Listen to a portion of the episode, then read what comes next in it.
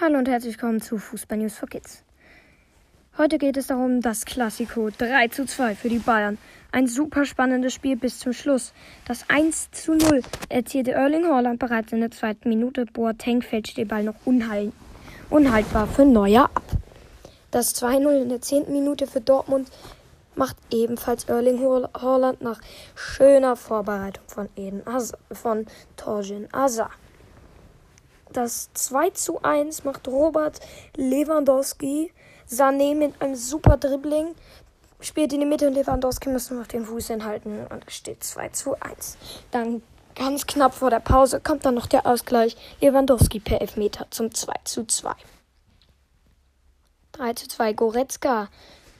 Ziemlich spät super gemacht und dann 20 Sekunden, dann 80 Sekunden später macht Lewandowski das 4 zu 2. Ja, für mich ein super Spiel.